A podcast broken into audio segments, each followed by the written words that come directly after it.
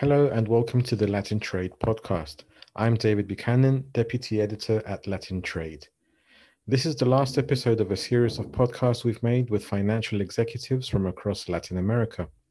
The aim of the series is to take a deep look at how financial sector players in the region should evolve and adapt to stay relevant given the new realities brought by the COVID 19 pandemic and technological evolution.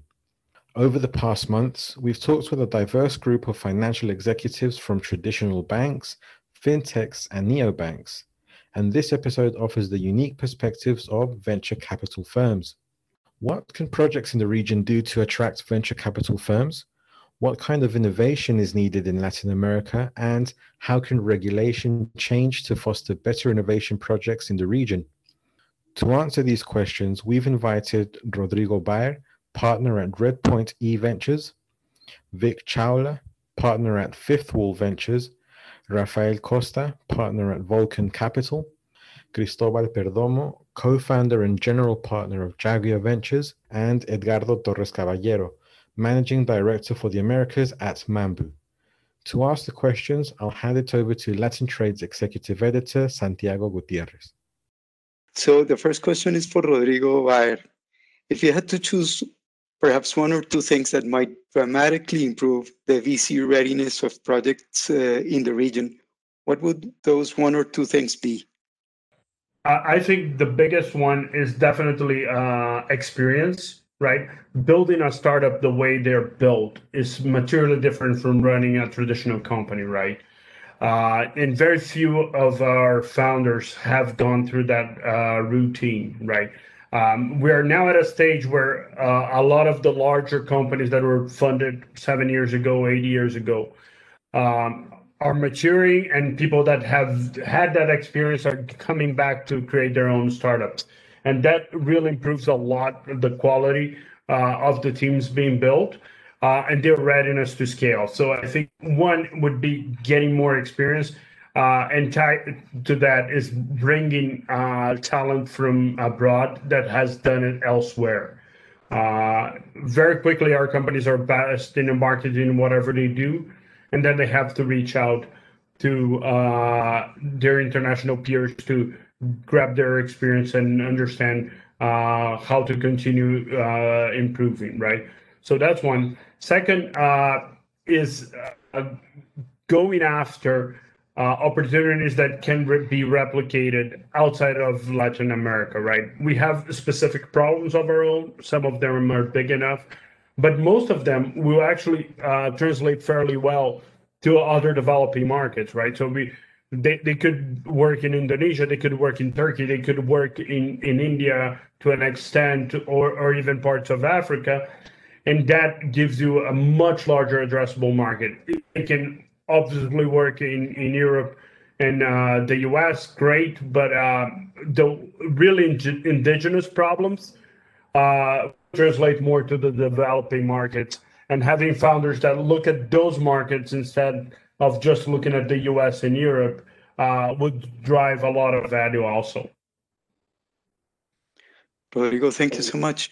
Uh, let me now turn to Vic Chawla and ask you the same question. Anything that might improve the VC readiness of projects in the region? Sure. So, you know, the the development of the entrepreneur landscape uh, and the ability for countries to continue to attract great talent, have business friendly policies from a regulatory uh, and and ability to framework your business standpoint would continue, in my view, to attract capital to the markets to some degree venture capital markets operate like other markets where uh, capital goes to where it's treated best. And to the extent countries can continue to be accommodating from a standpoint of business building and allow for entrepreneurs to leverage technology to tackle important problems, I, I anticipate uh, there being an increasing focus uh, by venture capitalists in the Latin American market. Thank you, Vic. Uh, let me ask uh, Cristobal Perdomo. Is there an area where regulations should change to better foster innovation projects in the in the region?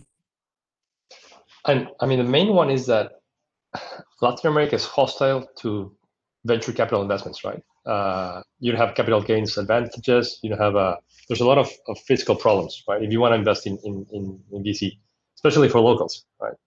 So I think I, anything that you can do to take away these problems instead of helping, like most governments have taken the idea of, of helping by giving funds to, to local VCs. I think that's the worst idea ever, right? Like there's no there's no point for, for funds government investing in, in VC, right? But there's a lot they could do on the regulatory side, right? Taking away these these problems that we have in you know taxation, um, structuring, things like that. I think that would be super helpful, right? And from the entrepreneur side, I think unfortunately there's a lot of uh, lack of education on what it takes to build a, a VC-ready company, right? So a lot of them start structuring a company that by the time they try to raise funds, you have to do it all over again, right? Because there's no way a fund like Pix or Rafael could invest in them because they have a local structure, they have their uncle is in the chairman of the board or something like that and and you have to do everything from from start, right? So I think uh, doing a lot more education side and, and, helping these entrepreneurs from the start structure things correctly would, would go a long way. Cristobal, thank you so much. Uh, Rafael Costa, I want to ask you what kind of innovation is uh, Latin America lacking? What type of projects would you like to see more of? Yeah, Thank you, Santiago.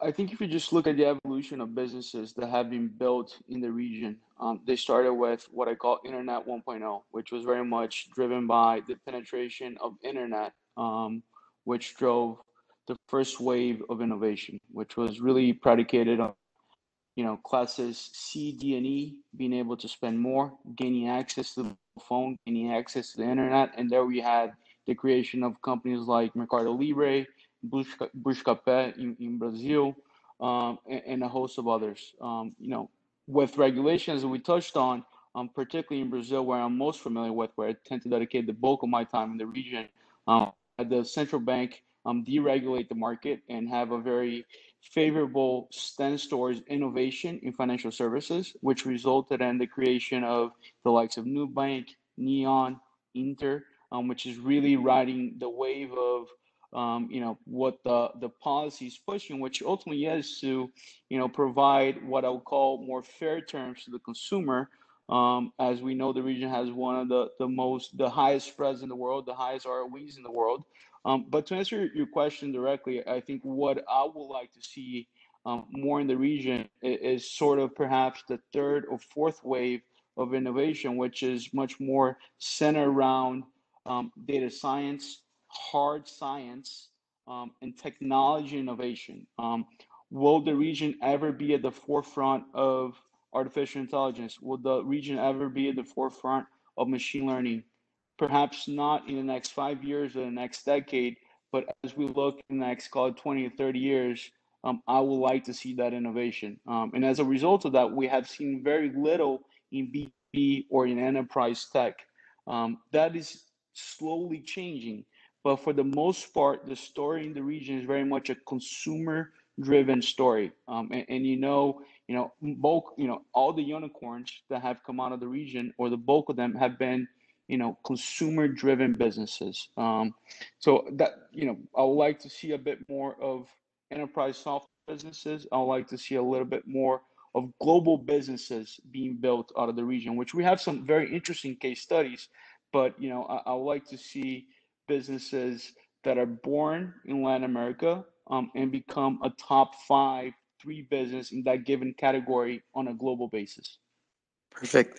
Uh, Edgardo, t- tying uh, a question to, to Rafael's uh, response, what uh, what's your outlook for new projects in the fintech domain in Latin America in the next uh, year or so? Actually, very positive. Um, may primarily because of the space that we occupy uh, in transforming uh, financial institutions, and they're at a point in which uh, digital has become um, um, essential for the continuity of the business and the effectiveness uh, of those um, uh, operations, uh, primarily in relation to where they put their capital and the return they obtain. Um, I think Latin America, especially Brazil, um, has generated an array of um, different companies uh, in the tech space, in the financial services space that we can leverage because we do have an open-based platform. So the expectation is that as those things get properly funded, as we see more different ways of you know, payment solutions that go beyond Um, the so heavily intermediated uh, space that we have in Latin America at the moment, Pix is in in a way leading that way at the moment in Brazil. Uh, that opens up new possibilities for companies like like uh, Mambu. Because ultimately, we operate natively in the cloud. We expose fully our platform on the API base, and we can consume those things and generate more value.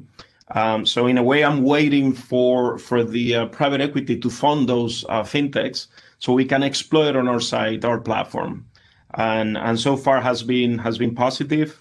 Uh, again, Brazil is driven that way or driving that that in in Latin America in a significant way with value propositions that are scalable. We do have um, really strong partnerships in that country. And uh, we're expecting to extend this also into the Mexican market that has another set of uh, challenges. The credit space is more important in the Mexican uh, market. I believe we can drive positive change by changing most of the those legacy platforms in in Mexico for those lenders. But there's a highly and large concentration of lending activity happening there. And um, so in summary, I would say it's positive. We operate on the B2B space, actually, uh, which is the space that was Rodrigo mentioning that we need more.